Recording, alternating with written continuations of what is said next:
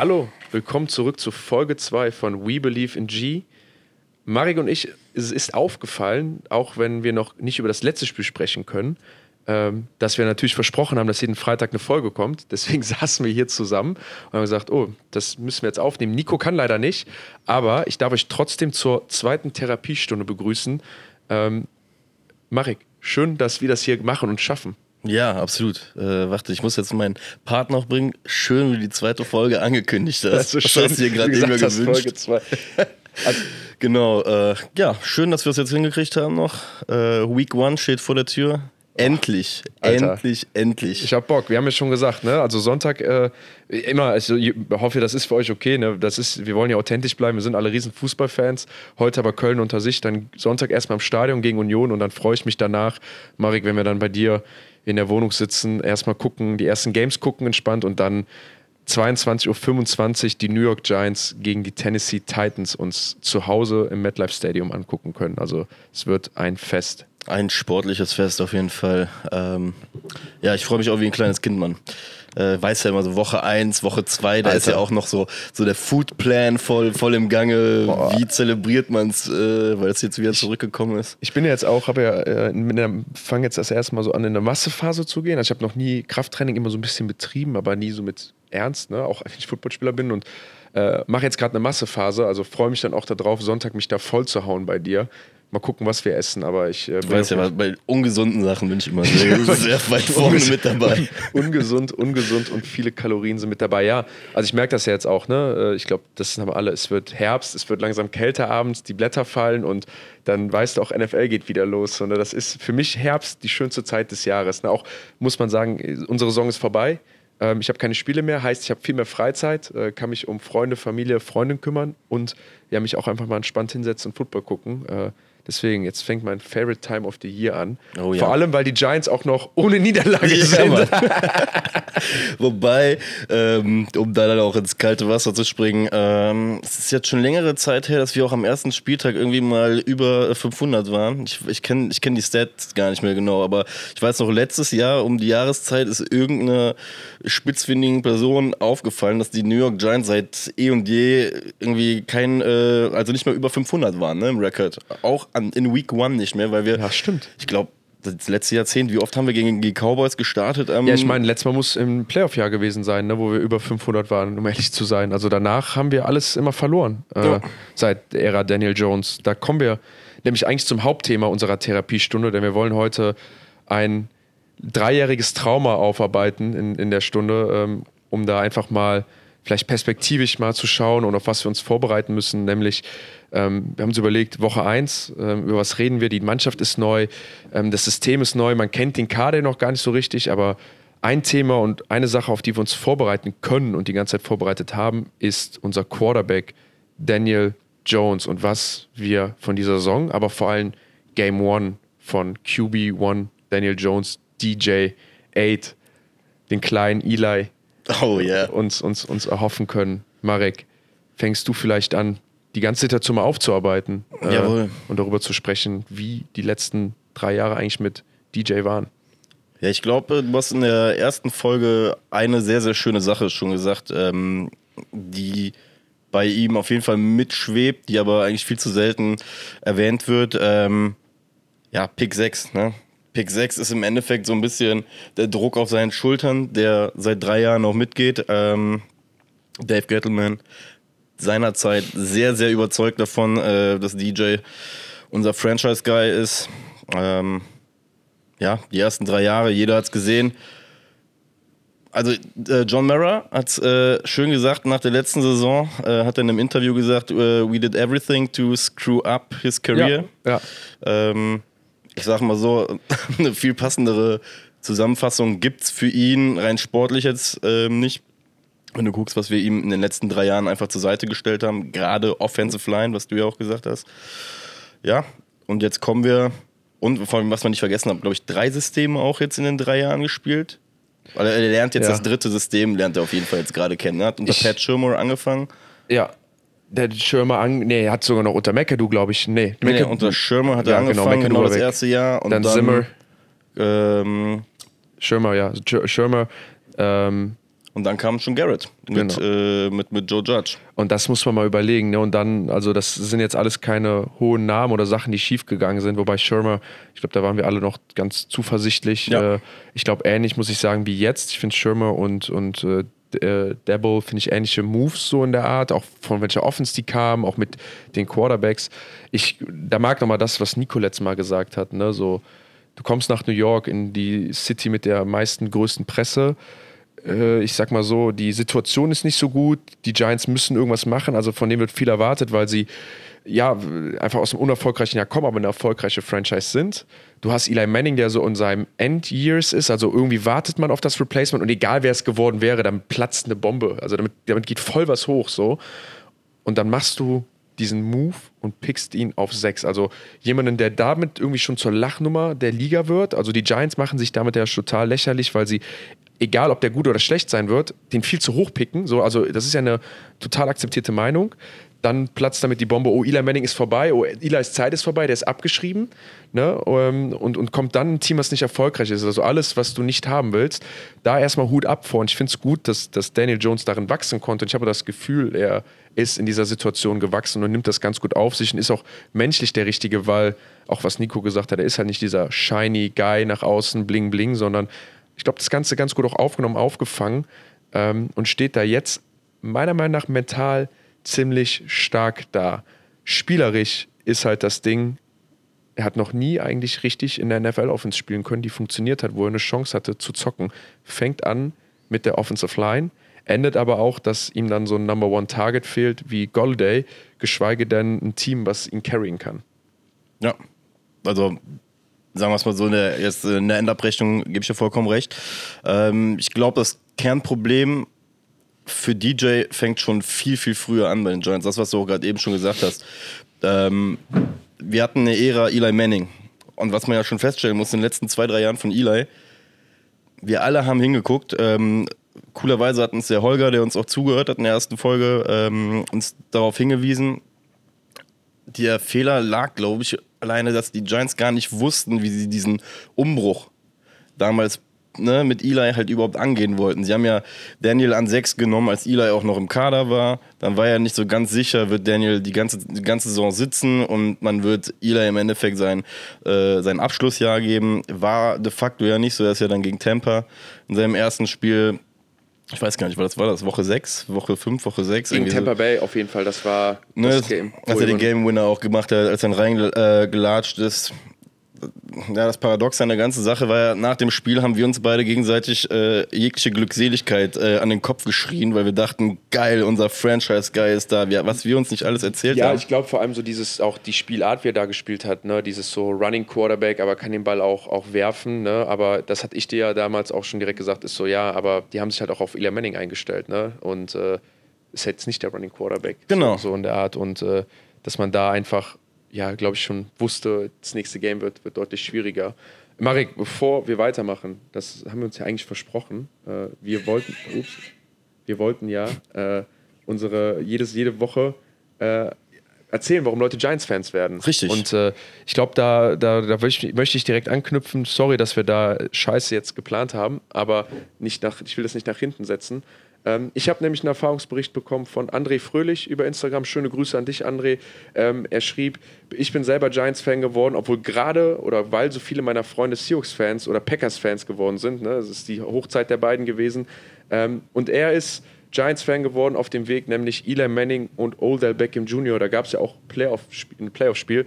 Und ich habe ihm darauf nur geschrieben, du und ich heulen Odell Beckham Jr. und Eli Manning heute echt noch hinterher. Also jedes Mal, wenn wir OBJ in einer anderen Uniform sehen oder im Super Bowl, ähm, dann gönnen wir dem alles, weil äh, das einfach so ein Top-Right-Receiver war. Und äh, sehr schade, dass wir den haben gehen lassen. Und ein guter Grund, Giants-Fan geworden zu sein und sehr schade zu sehen, dass der jetzt nicht mehr da spielt. Also danke da an dich, André. Absolut. Vielen Dank, André. Und ich finde zum Beispiel, das ist gar nicht so ein riesen Themenbruch zu, dem, zu diesem Jones-Thema halt auch wieder. Ne? Auch, Stimmt, auch das da ist ja natürlich, natürlich, Genau, ja, das ist klar. ja eigentlich das, was uns New York Giants-Fans immer bewegt hat. Ne? Diese, diese Eli-Sucht, die wir hatten, plus die OBJ-Jahre, die ja die waren ja geil. Das war, man muss ja einfach sagen, OBJ und Eli zusammen waren ja, im Endeffekt haben sie sehr viel Scheiße kaschiert, muss man einfach sagen, mit ihrer ja. Art zu spielen, mit diesem Catch, mit dem einmal Playoffs, die wir dann in diesem äh, Jahrzehnt dann einmal äh, erreicht haben, wobei dann ein Bootbild äh, dann den ewigen Fluch äh, bringen sollte. ab, dann ging's, ab dann ist das Schiff gesunken, kann man sagen. ne? Genau, sehr schön, sehr schön äh, zusammengefasst. Ja, und wie gesagt, dann sind wir in diese ich würde sagen, ich würde sogar ganz konkret sagen, die Giants sind im Endeffekt mit einer nicht für sich selber verarbeiteten Story oder mit einem selbstverarbeiteten Kapitel Eli Manning schon eine neue Ära gestartet mit Daniel Jones, weil Dave Gettleman auch mit Druck natürlich so ein bisschen versucht hat, dieses neue Franchise-Gesicht zu holen. Ne? Und ich glaube, wie gesagt, der, der, der Zusammenhang zwischen Eli und dieser Zeit, gerade mit OBJ, die angesprochen wurde, zu Daniel, die ist sehr, sehr relevant und wird oftmals gar nicht genannt. Ja, ich, ich, das, das war ja alles ungefähr zur selben Zeit auch. Ne? Also es war nicht, dass da eine richtige Verbindung war, aber dieser Wechsel von Odell Beckham Jr. kam ja dann auch mit dem Pick von Daniel Jones ungefähr. Das so Jahr vorher ist er, glaube ich, ne? Genau, das, aber es ist ja so ein, ein Übergang und ähm, ich, ich finde so, das Kapitel also irgendwie ist das Kapitel Odell Beckham und das Kapitel Eli nie so richtig abgeschlossen worden. So, weißt du, was ich meine? So, das hat nie so das Ende bekommen, was es verdient hat. Und wir sind damals mit Daniel Jones sehr früh da reingestartet, gefühlt so nach dem Motto, oh, warte mal, aber wir sind doch, also eigentlich willst du ja, dass, dass, wenn du so einen Übergang hast von so einem alten Quarterback, der ja auch dann nicht schlecht gespielt hat, aber dass das dann irgendwie dann mit der Perspektive läuft, okay, es lief jetzt ganz gut, wir haben eine solide Basis und jetzt haben wir ein neues System inter, in, äh, reingebaut und jetzt übernimmt der neue, wie man das jetzt zum Beispiel bei Trey Lance sieht oder wie man das bei Kansas City gesehen hat oder ähm, wie man das dann auch in Miami gesehen hat. So dieses, hey, ist der alte Veteran, der performt noch gut, aber dafür war er jetzt noch da und das wollten wir auch, aber jetzt ist es Zeit, Tschö zu sagen und auf eigenem Willen. Und ich fand immer, der, der, die Übergabe an Daniel Jones ist auf Misserfolg gebaut worden Absolut. und auf nicht vorhandenen Dingen, die Eli Manning schon nicht erfüllen konnte. Warum soll Daniel Jones die erfüllen? So, ne? Und äh, wenn das einer hätte tragen können, auch nochmal ein Jahr zu spielen und auch jemand das hätte tragen können, weil auch in der Situation, wo wir Daniel Jones jetzt sehen, nochmal ein Jahr auf der Bank zu sitzen, ich glaube, das hätte ganz gut geklappt und äh, ja. wirkte alles sehr gepusht. Und da sind wir dann, glaube ich, dann, wenn wir auf Ole Beckham Jr. gehen, mit Odell Beckham hatten wir wenigstens immer so etwas, auf was wir uns festhalten konnten, von hey, wir haben ein starkes Receiving Core, was das Potenzial hat zu breaken. Und seitdem der weg ist, ist das ja auch wieder in der Offense. Der X-Faktor ist halt einfach weg. Der X-Faktor ne? ist weg. Und du ja. hast jetzt was, ich meine, guck mal auf die Giants Offense die letzten drei Jahre. Was hast du denn? Seien wir mal ehrlich, auch Saquon Barkley ist ja kein X-Faktor ohne, ohne die, die O-Line, die er nicht hat. Klar, er hat immer wieder das Potenzial, wo er rausbricht, aber ist kein Vergleich zu Odell Beckham Jr. damals, also dieser Superstar-Faktor. Und wie willst du dann auch nochmal, also wir kommen ja gleich nochmal jetzt auf die kommende Saison zu, aber wie willst du dann die letzten drei Jahre als Quarterback erfolgreich sein, wenn du keine O-Line hast, kein Running Game, kein X-Faktor-Spieler, auf den die Augen sich richten können und sagen können, ah, guck mal, das ist unser Star, das ist unser Star, sondern nichts läuft gut und du bist der Heilsbringer, der keiner ist und sollst dann das Ganze dann tragen. Das ist einfach eine super schwierige Situation und für einen Quarterback untragbar. Ja, und vor allem muss ich auch sagen, die Bewertungsskala, so wie er jetzt gerade wahrgenommen wird, wenn wir jetzt mal ganz stumpf da drauf schauen, ich glaube, der ähm, NFL-Fan, der sich jetzt nicht permanent mit den Giants befasst, der sieht in Daniel Jones jetzt einfach, wenn du einen Kasten aufmalst, siehst du einfach nur Fumbles und Turnovers. Unten. Ne? Und unten, mit, genau. Ne? Also wenn ich mit Leuten spreche, egal wer es ist, sagen alle mal, Daniel Jones, der muss weg, der muss weg. Und ich denke, ich sag immer, Alter, wenn Daniel Jones mal eine Pocket hatte oder wenn Daniel Jones mal Spiele hatte, wo, und ich rede jetzt nicht davon, wenn es für ihn gut lief, sondern wo du auch das Gefühl hast, ey, die anderen performen, gewinnen die Matchups, die O-Line hält, dann hat der meiner Meinung nach sehr gut gespielt immer. Und klar, die Fumbles und so, die oft große Mistakes, aber ich war jetzt, ich finde zum Beispiel in Tour Tagovailoa hatte viel, viel schlechtere Spiele als, als ein Daniel Jones. Auch, auch andere Quarterbacks, die jetzt gut spielen, äh, hatten viel, viel schlechtere Games. In, in, äh, in, gut, ist jetzt vielleicht ein krass weit hergut, aber auch ein Lamar Jackson hatte viel mehr schlechtere Games, wo du auch mal sagst, boah, Alter, das geht gar nicht, als ein Daniel Jones das hatte. Und wenn es mal gut lief, dann performt ein Daniel Jones auch echt gut. Nur, wie gesagt, wie viele Spiele hatte der, wo nicht immer ständig Druck war, wo er mal Playmaker hatte, wo ein Running Game da war? Wie oft, wie oft hatte, ich meine, damit hätten wir uns vielleicht noch besser vorbereiten können, aber wie oft hatte Daniel Jones ein Game mit einem 100-Yard Running Back?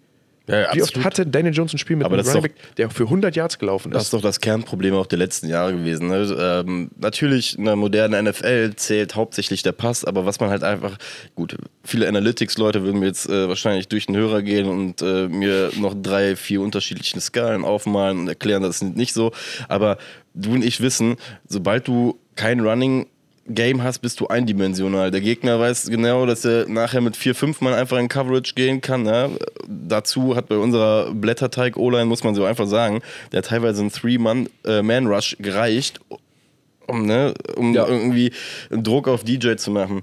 Dazu musst du auch noch sagen, ähm, insbesondere die letzten zwei Jahre sehr, sehr viel Verletzungspech auf den Skill Positions. Leute wie Golden Tate nicht wirklich gezündet, haben Verträge bekommen, denen sie nicht gerecht geworden sind. Absolut. Einer seiner größten Outside Receiver, die er bisher hatte, ist Darius Slayton. Ich weiß gar nicht, ob der undrafted ist oder ein 6th, 7th ja, Rookie damals gewesen ist. Das sind so, so Leute, bei dem man dann halt sagt, von wegen, ey, auf die musst du dich berufen. Äh, ein Evan Ingram, wie viele Evan, Evan Ingram, wie viele Picks der alleine durch seine äh, Seifenhände einfach verursacht hat. Sterling Shepard, einer, der gut spielt, immer verletzt ist nur. Ja, ne? Achilles sind die gerissen, wobei, da bin ich übrigens auch sehr, sehr gespannt dieses Jahr. Ähm ist ganz hinten im Death Chart auch, ne? Ja. Also das ist ganz, ganz hinten. Ich bin, aber wohl sehr aber ich glaube, der ist wichtig für die Mannschaft. Genau, ne? sehr, sehr geschätzt das, das, von Schön wohl. Das wirkt sehr, als ob er sich damit identifiziert, die, die jungen Spieler auch hochholt. Er ist ja auch mal sehr aktiv bei allen Sachen, ähm, bei allen Sachen mit dabei. Eine Sache auch nochmal da, du hast eben Golden Tate genannt, darunter, ich würde nochmal sagen, Missinvestitionen, ein Soldier, ähm, der äh, mit dabei ist, darunter noch ähm, auch Leute wie ein Golladay, ne, der immer noch in der Mannschaft ist, aber nicht gut performt hat. Äh, auch ein Freund von mir, ähm, der einen Giants-Spieler getroffen hat, der im Roster war, ähm, hat ihn, er ist übrigens auch Giants-Fan, der Freund von mir, und ähm, spielt jetzt mit diesem Spieler zusammen und er hatte auch nur erwähnt, dass das die Organisation von den Giants, er war selber lange Profi, ähm, hat er noch nie so erlebt. Also meinte, es ist eine ultra schlechte Organisation und zwar äh, so ein absolute Shithole. Also meinte, finde ich nicht würdig einer NFL und ähm, darum, warum ich darüber sprechen will, nicht weil ich hier mit Insider-Informationen glänzen möchte. Oh, doch, doch glänzen ähm, schön. Äh, nicht mit Insider-Informationen glänzen möchte. Also einfach, es muss ja auch nicht so sein. Ist ja eine Person, die das sagt, ne? Und ist jetzt alles nur polarisierend, was ich hier mache. Aber ähm, wenn du natürlich alte Stars hast, die es besser kennen, ein Golden Tate, der es besser kennt, ein Soldier, der es besser kennt, das mögen ein Golladay, der es besser kennt, das mögen alles Top-Spieler sein, die irgendwann mal ein Top-Programm waren. Wenn die irgendwo hinkommen, was nicht ihrem Standard entspricht, wo sie sich nicht wohlfühlen, dann werden die auch nicht ihren hundertprozentigen Effort geben, weil sie sich nicht wohlfühlen. So. Und das ist ja auch, solche Leute brauchen ja auch das Umfeld und müssen sich auch so gewertschätzt fühlen in einer anderen Form, ne? dass sie sagen, ey, das bringt dir was, nochmal einen extra Step zu gehen. Und wenn man hört, dass die Organisation anscheinend nicht so gut war, man kriegt es ja auch mit Gettleman mit. Ne? Also muss man ja sagen, wir haben am letzten Game Day mit fast einem Spieler weniger gespielt in der NFL. Ähm, dass das dann nicht so die beste Organisation ist, ist dann ja jedem bewusst.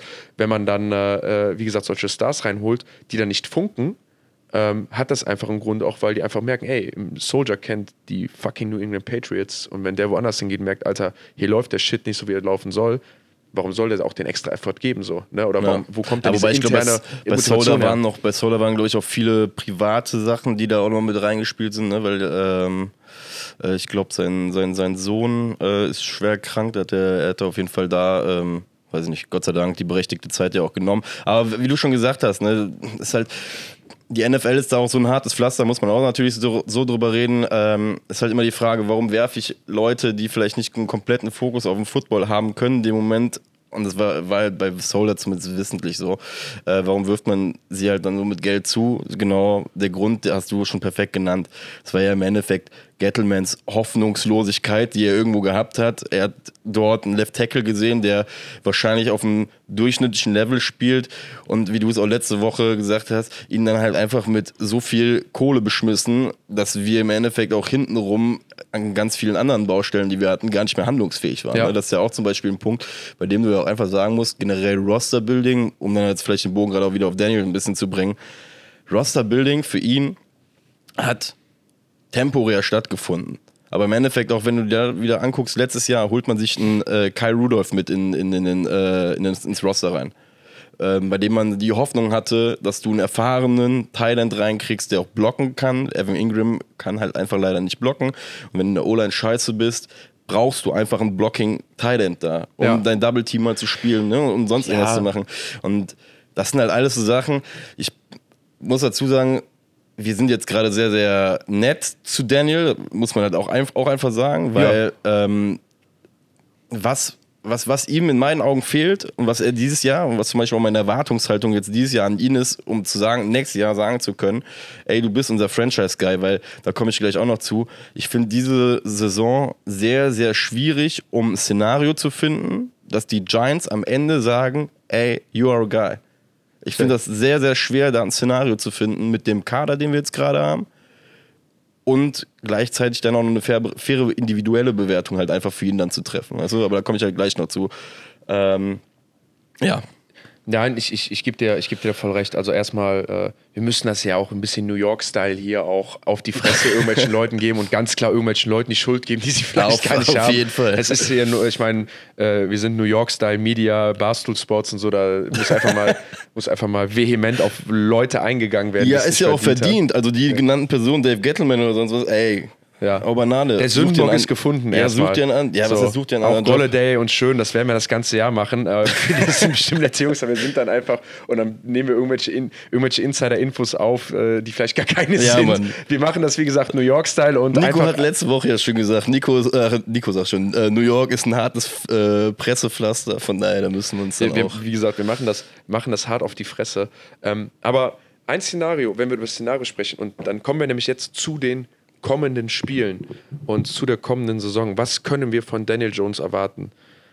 Egal, was man sagen kann, will, Daniel Jones ist jetzt nicht mehr in seinem ersten Jahr in der NFL, äh, sondern hat jetzt schon einige Seasons gespielt, okay? Also eine gewisse Routine, Routine von ihm kann man erwarten. Man Muss. kann auch von ihm erwarten, dass er mit jungen Spielern umgehen kann. Also es ist kein unerfahrener Quarterback mehr, auch wenn er viel Scheiße fressen musste. Aber dass man von ihm erwarten kann, dass er Spieler in Szene setzen kann und soliden Football spielt. Punkt. Das muss man erwarten. Das heißt, ich will von ihm erwarten, dass er keine großen Fehler macht. Ich will auch von ihm erwarten, dass er in crucial situations, und das glaube ich, wird er auch, First Downs holt mit seinen Stärken. Wenn es über das Passing Game ist, die richtigen Reads macht, aber auch mit seiner Scramming Ability und auch mal ein First Down selber holt. Und dann das Letzte und was ich von ihm dies erwarte, vor allem mit der O-Line, weil ich finde, mit Mathis und jetzt Evan Neal, haben wir eigentlich zwei Tackles. Thomas. Thomas, also. Entschuldigung, Thomas. also. äh, Thomas äh, und Neil. Haben wir zwei Tackles, die vielversprechend aussehen, wo ich das Vertrauen erstmal habe, dass ich sage, hey, die können vielleicht nicht das ganze Spiel, aber über lange Zeit auch mal eine Pocket halten. Dass Daniel Jones auch mal zeigt, dass sein Arm das kann, was ich bisher von ihm gesehen habe, nämlich auch mal ein 30, 40 Yard Ding on the line, on the money setzen und das nicht einmal, zweimal, sondern drei, viermal im Game, wo dann das, der Receiver zweimal das Play macht der uns dann zum Sieg führt. Und das ist nämlich jetzt der schlüsselnde Punkt. Also erstmal, ich glaube, das ist die neue Giants Offense so ein bisschen, wo Daniel Jones auch einen wichtigen Teil hat. Run Game, Run Game, die richtigen Reads machen, die Plays, gute Plays machen, ja, auch mal Plays mit seinem Run-Feed, aber dann over the top gehen mit seinem starken Arm zu Tony, zu Robinson, ähm, dann auch mal zu Slayton. Ja, das, das, das wird ganz wichtig sein. Und am Ende, wie Daniel Jones seinen Job behalten wird, ist, wir gucken auf unser Schedule und wir spielen super viele schlechte Mannschaften wenn wir in diesen Games gewinnen und wir haben am Ende fünf, sechs, sieben Siege und Daniel Jones war da einfach ein wichtiger Faktor, weil er einfach sehr routiniert gespielt hat und weil er es geschafft hat, mit seinem Playstyle, wie ich ihn eben genannt habe, so zu punkten, dann wird er Quarterback bleiben, weil ich glaube, dann ist er auch ein Faktor, warum wir diese Spiele gewinnen konnten. Okay. Finde ich zum Beispiel sehr, finde ich sehr, sehr interessant, dass du 5, 6, 7 Siege zum Beispiel reinbringst oder sagst, dass diese die Easy Competition. Also ich habe ja 10 Siege getippt, deswegen. ja. ja, aber guck mal, das ist, das ist das Interessante. Das ist nämlich das, was ich ähm, jetzt gerade eben auch meinte. Ich persönlich finde, Daniels ähm, Schicksal kannst du jetzt gar nicht so wirklich an einem Record ausmachen, weil ich glaube, die Art und Weise wird es machen. Weil von den Giants jetzt dieses Jahr zu erwarten, dass sie auf jeden Fall 9, 10 Ws holen, schwierig. Möglich, aber sehr, sehr schwierig.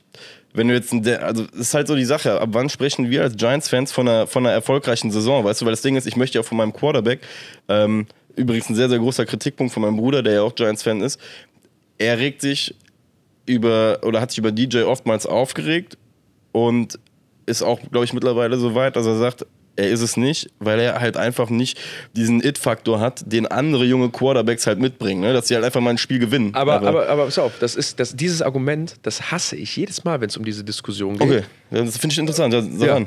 Sagst du, ein, zum Beispiel ein Quarterback, der immer rangezogen wird, ist Justin Herbert. Ne? Würde Justin Herbert bei den, mit den Giants performen in den letzten Jahren? Interessante Frage, weil Dave Ja, Gettleman warte- ihn ja angeblich haben wollte Ja, aber pass auch, auf. Aber würde Justin Herbert mit den Giants performen? Ist, da wirklich einer der Meinung? Justin Herbert, der tiefe Bomben raushaut auf Williams, tiefe Bomben raushaut auf Allen, einen Running Back hat, den er, der immer spielt, einen Three-Down-Back, der nie verletzt ist, mit einer passablen O-Line. Würde dieser Justin Herbert mit den New York Giants gut performen? Klingt ganz nach den Giants. Oder, ja, oder, oder würde, würde dieser Justin Herbert rumscramblen, den Receiver nicht finden, eine tiefe Bombe raushauen, seinen Armstrength vielleicht nutzen, wo gar keiner ist? Also, das ist doch, sorry, wen, wen willst du noch? Josh Allen?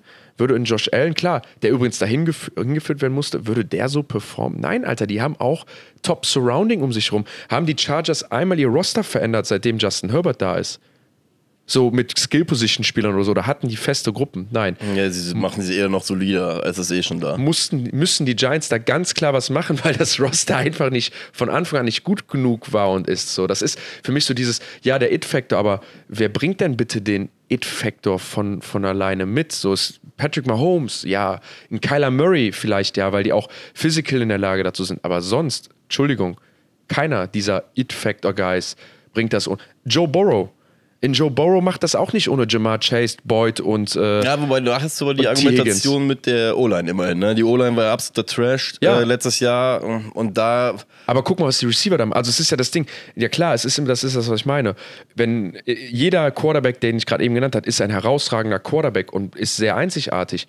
Aber die haben auch immer alle was, auf was sie zurückgreifen können, wo sie sagen, deswegen und in, da, darin funktionieren sie sehr gut und deswegen executen sie sehr gut. Also in ihrem, in, ihrer, in ihrem Universum executen sehr gut. Meiner Meinung nach gibt es kein Universum, in dem irgendein Giants Quarterback, ein Quarterback mit den Giants gut performt hätte. Kein Quarterback performt bei den New York Giants gut, weil da einfach nichts ist, mit dem du gut performen kannst. Punkt, Ende aus. Ja, Joe. Burrow ist exzellent, aber er ist auch nur exzellent, weil er den besten Rookie-Right Receiver hat, den wir in den letzten Jahren gesehen haben, äh, den T. Boyd. Higgins hat, der selber auch, also könnte Number One Receiver sein und einen T- einen Boyd hat, der auf äh, ein ein NFL-Veteran ist, der mega performt. Mixen geht ja auch ab. Darüber noch ein Running Back und sowas. Sorry, das ist einfach ein Top-Programm. Nochmal die Frage an alle Giants-Fans, die da draußen hören. Glaubt ihr, dass die Bengals waren ja übrigens, hatten ja vor uns gepickt im Draft davor. Glaubt ihr, Joe Burrow hätte eine ähnlich erfolgreiche Saison bei den New York Giants gespielt? Schreibt uns doch mal gerne, ob ihr denkt, Joe Burrow hätte letztes Jahr in seiner Rookie oder dieses Jahr in seinem zweiten Jahr, so wie Daniel, jo wenn er in der Offense gespielt hätte, Erfolg gehabt? Oder wie sähen seine Stats aus? Was Sehr ist eure Meinung? Frage. Sehr geile was ist, Frage. Was ist eure Meinung? Sagt, schreibt uns das doch mal bitte. Das, das würde ich mal gerne von anhören. Ich sage, sie wäre minimal besser als die von, von Daniel Jones. Vielleicht weniger Picks dabei, vielleicht ein paar weniger, äh, äh, paar mehr Yards, aber weit ausschwanken würde seine Saison nicht. Das wäre übrigens eben bei Herbert vielleicht mal ein Argument gewesen. Der hätte vielleicht zehnmal weniger gefummelt und wäre deswegen vielleicht weniger im Fokus gewesen. Ich glaube, das halt bei, bei Daniel Jones, was halt sehr, sehr krank mitschwingt, ist halt einfach diese, diese Turnover-Geschichte. Ne? Dass, dass, er, dass sich daraus natürlich auch immer eine sehr, sehr geile Geschichte machen lässt. Und du hast auch natürlich, muss man auch sagen, bei DJ, was noch dazugekommen ist, in den Spielen, in denen er auch sehr, sehr geil gespielt hat. Vor allem auch, ich erinnere mich an so Spiele vor ein, zwei Jahren gegen Tampa oder sowas. Oder auch gegen die Eagles letztes Jahr, als er diesen Run macht, ne? wo der dann sich aber auf nach 70 Yards auf die Nase legt oder sonst was. Gegen Washington, wo der Slayton den Touchdown äh, im vierten Quarter äh, nicht äh, so krass droppt. Ingram, der das First Down damals gegen äh, Philly nicht äh, holt, äh, wo wir einen safen Sieg donnerstags gehabt hätten. Ach, wie gesagt, es gibt so viele Sachen, die einfach schief gelaufen sind in den letzten Jahren. Beziehungsweise du hast letzte Woche auch noch so geil gesagt, ein laufendes Meme. Ja, Ist ist halt es ja einfach so. geworden, das ne? ist dann auch, das wollte ich eben noch sagen. Äh, wann ist für mich als Giants-Fan die Saison Erfolg, wenn wir nicht wieder die Lachnummer der NFL sind? Wenn wir nämlich diese Games gegen Houston gewinnen, wenn wir diese äh, auch mal das, die Divisions äh, mal, mal, mal spannend machen, ne? wenn wir die Games competitive machen, aber wann sind wir nicht mehr ein Meme, wenn wir halt gegen Teams, die schlechter sind als wir oder die auch einen schlechten Rekord haben, wenn wir die halt schlagen und dann das weniger schlechtere Team mal werden und das halt mit einer passablen Leistung machen, wo unser Quarterback Daniel Jones, also auch dann wieder er mitbezogen, mit seinem Playstyle da gut spielt, damit er sich auch mal revidiert, also er sagen kann, hey, ich habe meinen Playstyle, ich bin mein eigener Typ und ich bin zwar vielleicht zu spät, äh, viel zu früh gedraftet worden, aber wenn ich meinen Playstyle spielen kann, kann man mit mir gewinnen. Und, und das ist vielleicht so das, das Wichtigste, was wir da von den, im ersten Game oder in den ersten Games erwarten können von ihm. Ja, ich glaube vor allem, ähm, schön, dass du da auch Erste sagst. Erste ist, glaube ich, ein sehr, sehr, sehr, sehr wichtiger Begriff ähm, für dieses Jahr. die ersten zwei, drei Spiele werden extrem wichtig werden, ne? muss man einfach sagen. Weil gehst du auf einmal 0 3 wieder in die Saison, sag ich dir jetzt schon, dass er das Jahr nicht zu Ende spielen wird. Wir haben mit Tyrod, der ist jetzt zwar jetzt gerade verletzt noch, aber das ist eine Rückengeschichte, die glaube ich nicht so lange dauern wird. Ähm, wir haben uns in der Offseason, glaube ich, bewusst für eine Lösung, ich will jetzt nicht sagen Lösung 1b sagen, weil das würde Daniel Jones nicht gerecht werden, schon für eine klare Nummer 2 entschieden in Form von Tyrod Taylor, aber ich glaube, wir haben uns dieses Jahr in eine deutlich bessere Backup-Lösung, für eine bessere, deutlich bessere Backup-Lösung entschieden als letztes Jahr, als wir da mit Glenn und nachher, ich weiß gar nicht, Jack Fromm oder... McCoy. Äh, naja, McCoy war das Jahr davor. Ja, Jack Fromm, Jack Fromm, der weiß ich nicht mehr, wer, wer der war. Also, äh, hier, irgendein Georgia-Guy war doch jetzt als letztes die letzten zwei, drei Spiele, als wir auch diesen Sneak gelaufen sind. Ähm, ja, auf jeden Fall glaube ich, dass, wie gesagt, es kommt sehr, sehr stark darauf an, was wir in den ersten zwei, drei Spielen machen zeigt Daniel Jones in den ersten zwei, drei Spielen, zum Beispiel auch das, was wir in dem zweiten Preseason-Game gesehen haben, eine Pocket, eine saubere Pocket, aus der wir rausarbeiten können, gute Würfe machen, einen guten Gameplan, vor allem gutes Game-Management auch betreiben, dann glaube ich, ähm, wird es auch, wenn er das halt dann durchziehen kann mit einer Kontinuität, glaube ich auch, dass es wieder einen neuen Vertrag enden wird, der sogar für die Giants ja. mittelfristig eigentlich ein Jackpot sein könnte, weil wir ihm auf jeden Fall keine 40 Millionen pro Jahr auf den Deckel hauen werden bei Daniel, ne? wenn, wenn er es sein sollte und wenn, wenn Schön sagt, okay, wir geben dir jetzt zwei, drei Jahre. Weil da muss man ja auch sagen, die Giants haben dahingehend ja eigentlich eine relativ komfortable Position, weil du kannst davon Absolut. ausgehen, dass 31 Teams in der NFL aktuell kein Interesse an Daniel Jones haben. Nö. Das, also die Situation mit Daniel Jones vertragsmäßig und Zeit der Karriere ist perfekt. Also auch für für einen neuen Headcoach, dass du sagst, ein Quarterback, der in der Diskussion steht, aber nicht komplett abgeschrieben ist, äh, ne, ne, nicht komplett abgeschrieben ist, ähm, der, der praktisch diesen neuen Vertrag hat und die Chance bekommt und wo du sagst, hey geil, wenn der, also er wird nicht overperformen und wenn er mir aber gefällt und ich habe das als Coach das Vertrauen, ich kann nochmal mit ihm spielen, gebe ich ihm einen neuen Vertrag und habe einen erfahrenen, was ihr meinte, einen erfahrenen NFL-Quarterback, aus dem ich noch viel machen kann, in dem viel Potenzial steckt und habe den Cap-Hit nicht so hoch, weil das ist ja das, auch wieder da, gucken wir nach Kansas City. Alle sprechen davon, oh, was für ein geiler Vertrag ey, das ist super krass belastet dieses Jahr und deswegen spielt kein Tyreek Hill mehr dieses Jahr da und nur noch Juju Smith-Schuster, was absolut ein Downgrade ist für die Chiefs, ja, ähm, deswegen können sie ihren Kader nicht mehr vollpacken mit Stars und deswegen werden die Chiefs auch Probleme haben. Schöne Grüße da an Daniel Jensen, äh, an, an, den, an den Podcast-Partner von Chiefs Kingdom. Und äh, herzlichen, herzlichen Glückwunsch da auch an den release An den Release zum Buch, genau. Buch Wenn ihr was wissen wollt, äh, holt euch das Buch. Ähm, sehr, sehr interessant. Ich habe es leider nicht zur Release-Party geschafft, aber ähm, ein Must-Read für alle. Ähm, ich kriege meine Ausgabe übrigens jetzt auch zugeschickt. Patrick Mahomes Buch ist genau, das. Genau, das ne? Patrick Mahomes Buch.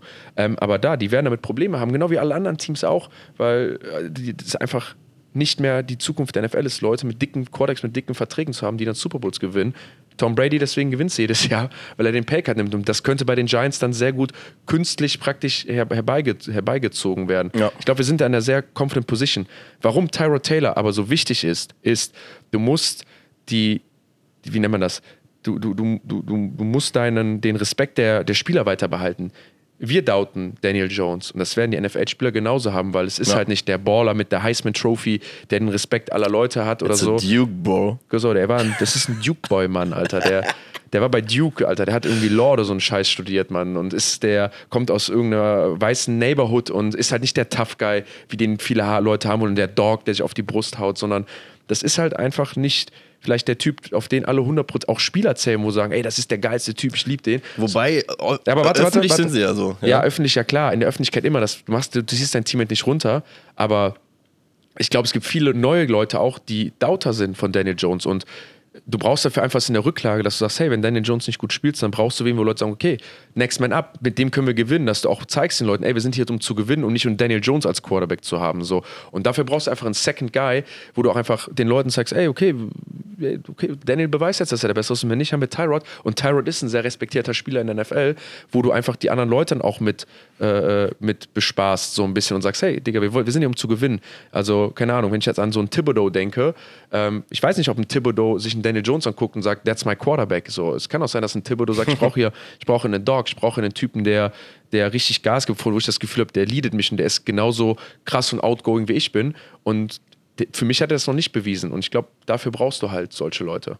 Ja, so wie wir sehr, sehr schlüssig, ne? dass du da ähm, die Mannschaft am Leben hältst. Vor allem ja auch, wie gesagt, nach dem, was du gesehen hast, was du dadurch kreierst, dass du äh, eine verhältnismäßige, schwache Nummer zwei halt, halt dahin stellst, ne? wie letztes Jahr.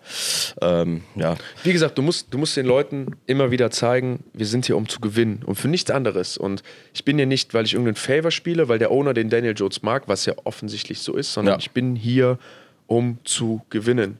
Für nichts anderes. So. Also glaubst du, Teams tanken auch nicht extra einem gewissen Punkt in der NFL? Das sage ich nicht.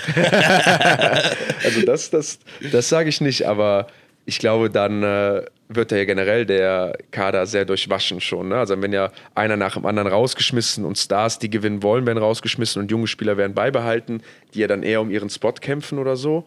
Ne? Aber auch das in der Vergangenheit. Ne? Teams, die viel verloren haben, äh, haben dann auch viele ihre Superstars verloren. Jacksonville Jaguars haben dadurch Jalen Ramsey verloren. Äh, Miami Dolphins haben dadurch Mika Fitz- Fitzpatrick verloren, ne? weil sie, glaube ich, keine Winning Mentality hatten, die den Spielern so entsprochen haben. Wohin gehen diese Spieler? Die gehen zu LA, wo man nur gewinnt. Die gehen nach Pittsburgh, wo eine Winning Mentality ist. Also ähm, kann sein, dass das NFL-Teams machen, aber ich sehe zum Beispiel so einen Thibodeau von seinen Zügen, sehe ich sehr ähnlich zu so einem Ramsey und zu so einem Patrick, Fit- Fitzpatrick. Ich glaube, der will gewinnen. Ich glaube, auch Money ist für ihn, aber ich glaube, der will gewinnen und möchte bei einem Winning-Team spielen, so wie jeder. Muss ich auch sagen, eine Brand lebt von Erfolg. Ne? Und die Jungs sind alle ihre eigene Brand, Ja. muss man auch einfach sagen. Und äh, deswegen äh, safe. So. Gewinn ist Pflicht in der Liga. So, und, und wenn du dann bewusst verlierst, um irgendwelche Spieler zu holen, sei dir gesagt, ich glaube, da verlierst du Spieler automatisch mit dabei. Ähm, Und es spricht sich vor allem rum. Ne? Man muss sagen, der NFL-Kosmos, ähm, ich sag mal so, du und ich haben ja das Glück, äh, zumindest hier und da ein paar Leute zu kennen, die auch mal College gespielt haben oder die Kontakte irgendwie rein. Und man merkt über all die Jahre, der Circle ist ja trotzdem sehr, sehr klein. Und äh, jeder weiß ja auch über jedes Franchise Bescheid und was da drüben los ist. Richtig. Ist ja selbst in der ELF so, dass du checkst, ey, da drüben ist das Gras grüner als hier oder, oder halt nicht. Ne? Also und dasselbe wird halt in der NFL auch sein. Deswegen. Da muss ich jetzt lachen, dass du das so sagst. Wir noch eben drüber gesprochen haben. Oder gerade äh, ein Anruf von, äh, von jemandem kam, wo das Gras vielleicht grüner ist. Ne? Wäh- Während des Podcasts. Äh, Ja. Ich freue mich aufs erste Spiel, Marek. Es, Ja. wird, es wird ein Fest. Also ich glaube, es wird ein tightes Game. Ich glaube, ähm, es wird so ein erstes NFL-Game. Äh, die Tennessee Titans haben Probleme, meiner Meinung nach, mit ihrem Roster. Ja. Den fehlt es an Spielern. Ähm, ich glaube, wir können da mit neuer Motivation gut ran, mit einem neuen Headcoach. Wir sahen gut in der Preseason aus. Wir haben ein Heimspiel. Was in der Vergangenheit jetzt nicht so ein Vorteil war. Ja, aber, aber du weißt, was ich meine. Die, den, den Titans fehlt ein wenig die Explosivität, die sie in den letzten Jahren hatten, auch wenn sie diesen, den neuen Rookie haben. Ähm, auch mit Robert Woods, jetzt der von Kreuzbandriss zurückkommt. Ähm, da auf jeden Fall. Ich glaube, dass wir da ein tightes Game reinkommen. Und da kommen wir zu dem, was wir schon mal letztes Mal erwähnt haben, nämlich da liebe Grüße an den deutschen Fanclub der New York Giants. Erstmal hammermäßiges Projekt, mega geil, dass es sowas gibt. Die Big Blue Germany. Und äh, habe das letzte Mal als Running Gag erwähnt. Es ist kein Gag.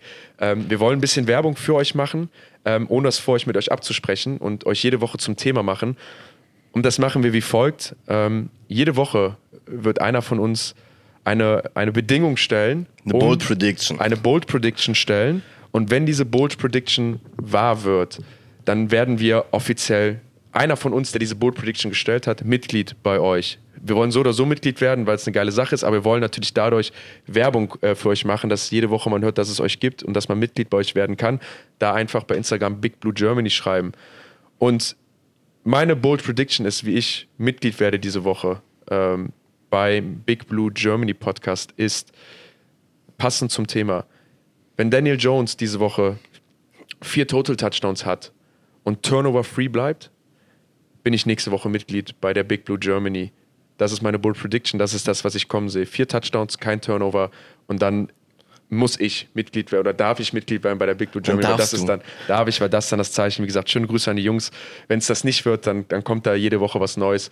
Ähm, das ist diese Woche von mir mein Take. Vier Touchdowns, kein, kein, kein Turnover und dann, Soll's ist, dann schreibe ich mich ein. Soll es in Woche 1 klappen, dann machen wir einfach äh, die wöchentliche Bold Prediction presented von Giants Germany. Genau, die wöchentliche Bold Prediction Sollte, von sollte Jans äh, Spielchen jetzt nach einer Woche schon durch sein.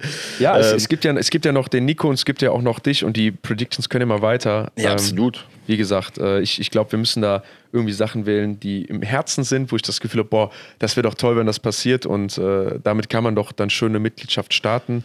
Ähm, und wie gesagt, an alle anderen, äh, auch so kann man dort toll Mitglied werden. Ich glaube, in Zukunft sollten wir, ich glaube, das hier ist noch ein ganz tolles, toller Podcast und Netzwerk, um mal mehr über die Giants zu sprechen, um euch auch mit einzubeziehen. Ja, ähm, auch absolut. die Big Blue Germany ähm, ist ja cool, dass es so eine große Giants-Community gibt. Auch den Giant G-Man Cave hat über 1000 Follower. Alter, was ist das eigentlich für ein abgefahren geiles Zimmer? Ey, Alter, das ist geisteskrank. Also ich habe ihm auch schon mal geschrieben, da müssen wir eigentlich auch mal, auch mal hin. Er hört den Podcast übrigens auch, deswegen liebe Grüße. Beste Grüße. Ähm, also auch, auch das finde ich ja cool zu sehen, dass, dass diese Giants-Community auch äh, in Deutschland irgendwie Fuß fassen, dass wir da jetzt die Ehre haben, dem, dem Podcast da für diese Stimme irgendwie zu sein oder zu haben. Und, Ja, äh, mega, vor allem die Leute zu connecten. Ich glaube, das Genau. war auch ein Anliegen, muss ich sagen. Ich habe äh, ein, zwei Nachrichten geschrieben, wo wirklich gesagt wurden, äh, dass die Leute erstaunt waren, dass man quasi den Bottom der NFL jetzt so in, äh, ins Zentrum stellen würde. Ach so, Deswegen ja. lasst uns gemeinsam äh, Richtung Top gehen. Das ist doch, ist doch ein geiler Startpunkt. Genau. Mal gucken, gerade. wie wir noch mit der Community zusammenkommen äh, über, die, über die Wochen. Äh, ich Jo. kann mir schon vorstellen, dass wir auch mal irgendwie ein Fantreffen mit, vielleicht mit den Leuten zusammen machen, auch mal vielleicht zusammen Giants irgendwo in einem Restaurant oder irgendwo in einer, in einer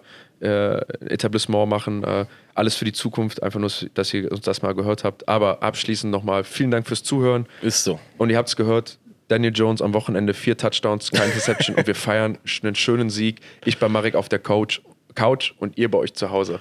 So sieht's aus, Freunde. Erste W über 500. Haut rein. Alles klar, haut rein.